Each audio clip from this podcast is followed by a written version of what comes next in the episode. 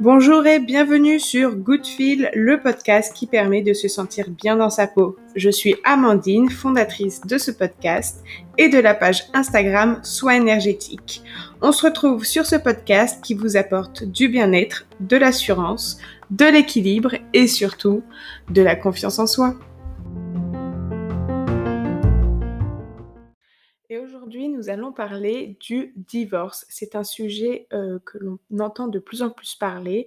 On a forcément autour de nous des personnes euh, de la famille, de notre entourage qui est passé par cette étape-là, ou en tout cas on en a déjà entendu parler.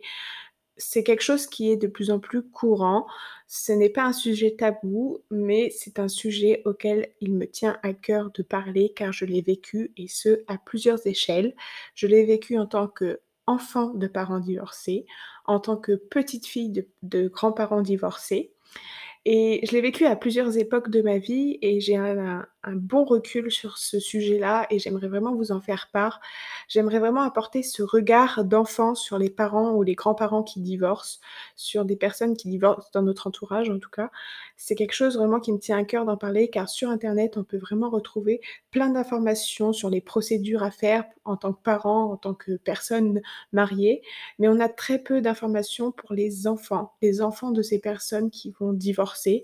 Comment, comment faire, comment comment comprendre, comment, être au mieux avec deux parents qui euh, cassent euh, ce, domicile un petit peu euh, stable et fixe. Il faut savoir qu'aujourd'hui, il y a 10 couples sur 1000 qui divorcent par an. C'est-à-dire qu'il y a près de 45% des mariages qui finissent en divorce. C'est quelque chose qui se fait de plus en plus courant, c'est quelque chose qui peut apporter du bien à une famille, mais aussi du mal si c'est mal géré.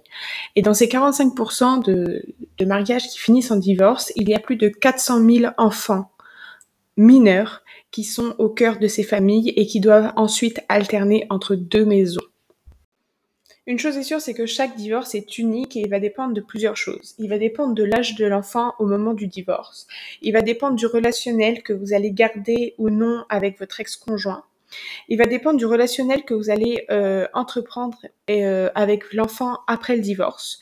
Et il va dépendre aussi des valeurs. Si les valeurs que vous gardez sur l'éducation de votre enfant sont toujours alignées avec les valeurs de votre ex-conjoint c'est quelque chose de très important et c'est quelque chose qui va faire que, euh, enfin tout ça va faire que votre euh, divorce va être unique et que le regard de l'enfant qu'il va porter sur le divorce va être différent de celui de ses amis. À la cour de récré, il n'aura pas forcément le même regard sur le divorce que son ami qui a aussi des parents divorcés. Donc pour en revenir, le premier paramètre à prendre en compte, c'est l'âge de votre enfant au moment des faits. Pour ma part, par exemple, au moment où mes parents ont divorcé, j'avais deux ans. Je n'ai donc jamais appris à vivre avec mes parents dans le même domicile, c'est-à-dire que je n'ai jamais connu mes parents s'aimant et vivant ensemble dans la même maison. Dès le début, dès que, depuis mes plus jeunes souvenirs, j'ai toujours vécu un coup chez papa, un coup chez maman, un week-end sur deux, une semaine sur deux. Enfin, il y a plein d'alternatives à ça, euh, que ce soit une semaine sur deux pour les vacances, une semaine sur deux toute l'année, un week-end sur deux toute l'année et une semaine sur deux toutes les vacances. Enfin, il y a plein d'alternatives. Il faut faire en fonction de vos envies, mais pour ma part, j'ai toujours vécu dans deux domiciles. Je n'ai jamais eu un seul domicile avec mes deux parents à l'intérieur. Ce n'est pas le même euh, schéma pour un enfant qui a 10 ans et qui apprend que ses parents vont divorcer. Dans ce cas-là, les, enfants ont appris à vivre avec leurs parents qui s'aiment et qui vivent dans le, sous même toit. C'est-à-dire que ces enfants-là vont avoir vraiment une déchirure plus forte, plus intense que l'enfant qui a toujours été euh, habitué à vivre chez l'un et chez l'autre séparément. Et selon moi, c'est l'un des paramètres les plus importants car les deux enfants ne vont pas apprendre à vivre le divorce de la même manière, ne vont pas apprendre ce qu'est le divorce de la même manière. C'est-à-dire que l'enfant qui a deux ans va apprendre sur le tard ce qu'est le divorce.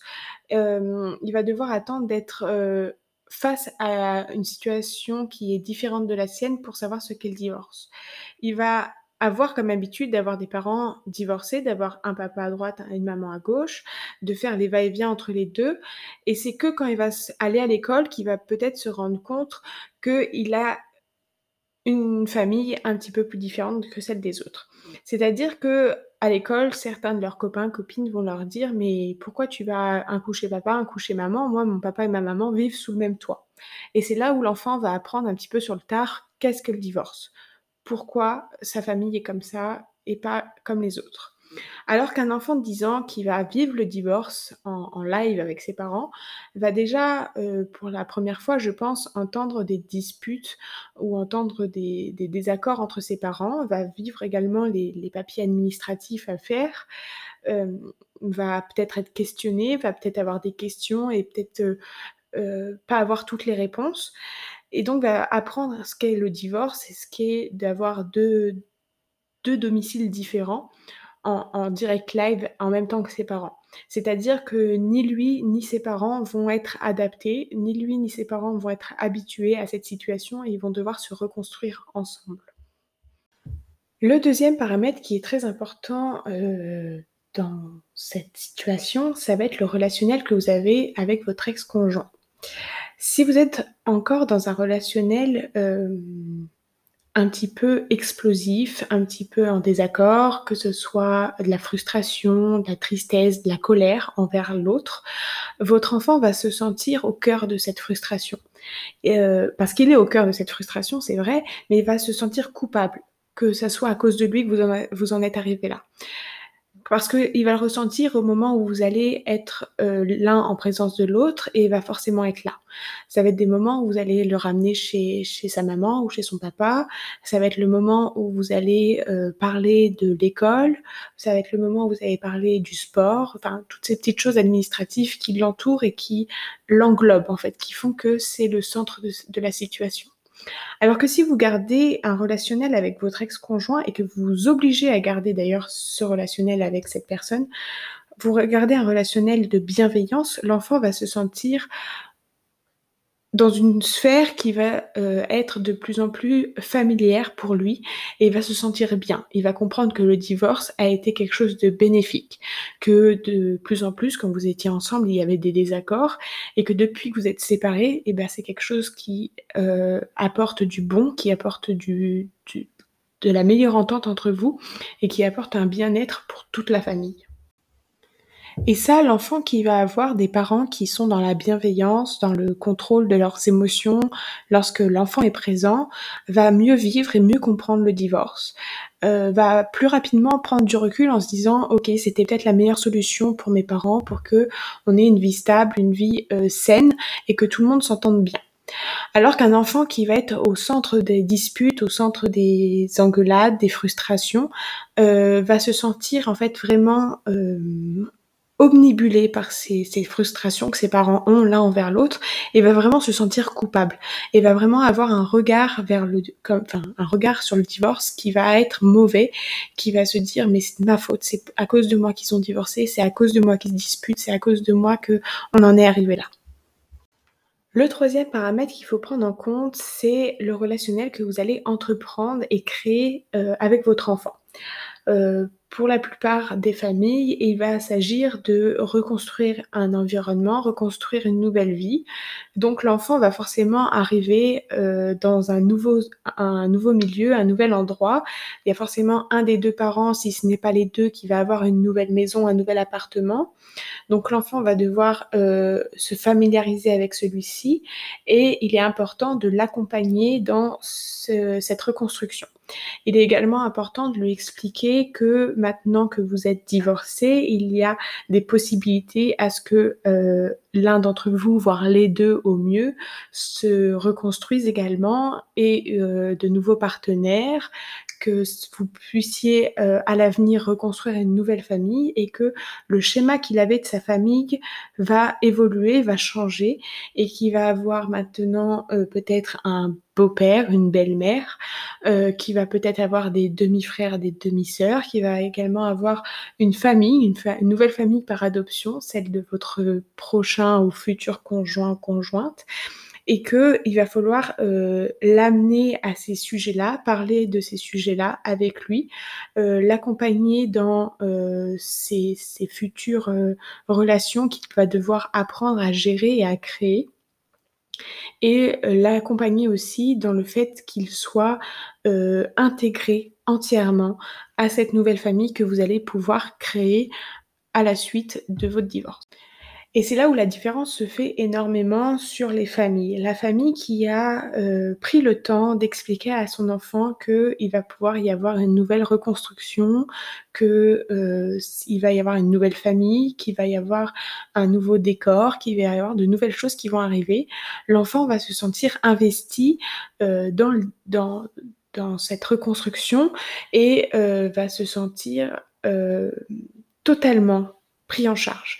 Il va se sentir, heu, inclus dans son entièreté. Alors qu'un enfant qui va, heu, un jour découvrir en rentrant chez son père ou chez sa mère qu'il y a un nouveau conjoint, qu'il y a peut-être, heu, des demi-sœurs, des demi-frères, que, bah, sa sa mère ou son père a décidé de refaire sa vie, mais qu'il n'a pas été mis au courant, qu'il n'a pas qu'il n'a pas appris que ça pouvait se faire et que ça que ça allait se faire et que et que c'était normal et bah, cette personne-là va être frustrée, va va pas se sentir inclus, va pas se sentir, hem, familier avec les personnes qui vont rentrer dans sa vie. Parce que c'est vraiment des personnes, heu, vos futurs conjoints, vos futures conjointes qui vont, heu, vraiment s'imbriquer dans vos dans sa vie à lui et qui va vraiment venir percer la petite bulle qu'il avait construit avec vous. Parce qu'en fait, heu, au plus vous allez vivre avec lui, il va s'habituer à aller un coup chez papa, un coup chez maman, de vivre sa relation avec son papa, sa maman, mais va pas appren enfin va pas savoir qu'un jour quelqu'un peut arriver et tout bouleverser. Et donc ce manque d'information, ça a été le cas pour moi. Hem, j'ai pas été informée qu'il puisse y avoir un une potentielle reconstruction de la famille de chaque côté. J'avais mon petit train-train quotidien, ma petite sphère familiale. Un coup j'allais chez papa, un coup j'allais chez maman et j'étais seule avec eux et un beau jour et bien, il y a eu quelqu'un qui est rentré dans la vie de ma mère et un jour, je l'ai rencontré en rentrant chez ma maman et je l'ai vraiment considéré comme un intrus dès le début parce qu'on m'avait jamais, informée qu'un jour ma mère pourrait reconstruire sa vie avec quelqu'un d'autre. On m'avait jamais dit que, i elle pourrait reconstruire une famille. Pour moi, c'était elle ma famille, c'était elle ma maman et ça allait rester ainsi et donc heu, ça a longtemps été une tension et une frustration, surtout une frustration.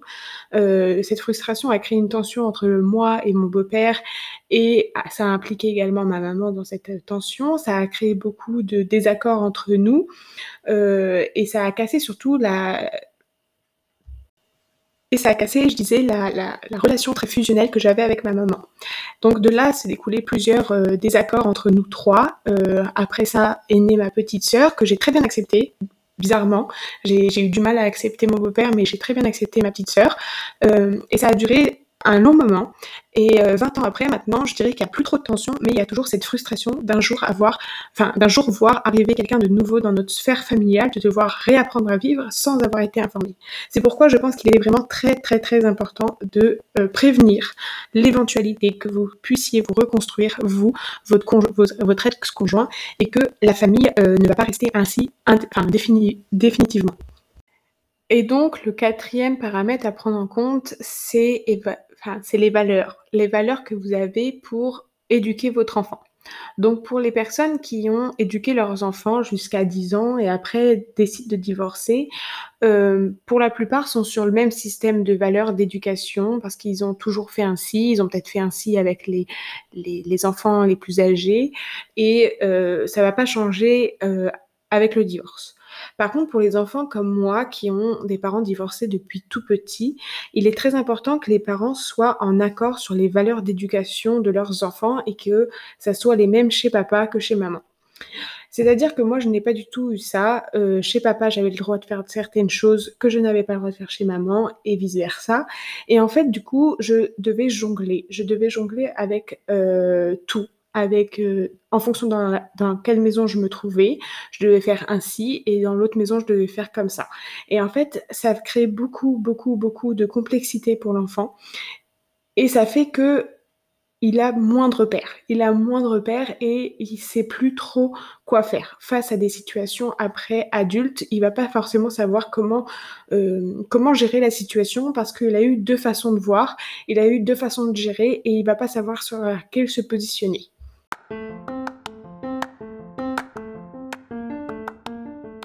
Voilà, c'est pourquoi il est très important que vous et votre conjoint soyez alignés sur les mêmes valeurs pour l'éducation de votre enfant. Euh, donc voilà, sur ce, bah, c'est tout ce que j'avais à dire. J'espère avoir répondu à certaines de vos questions euh, et j'espère que vous pourrez anticiper les informations que vous devrez donner à vos enfants si un jour vous vous retrouvez dans cette situation ou que vous pourrez accompagner une personne qui se retrouve dans cette situation. J'espère que ça vous aura plu. À bientôt et à la prochaine. Ciao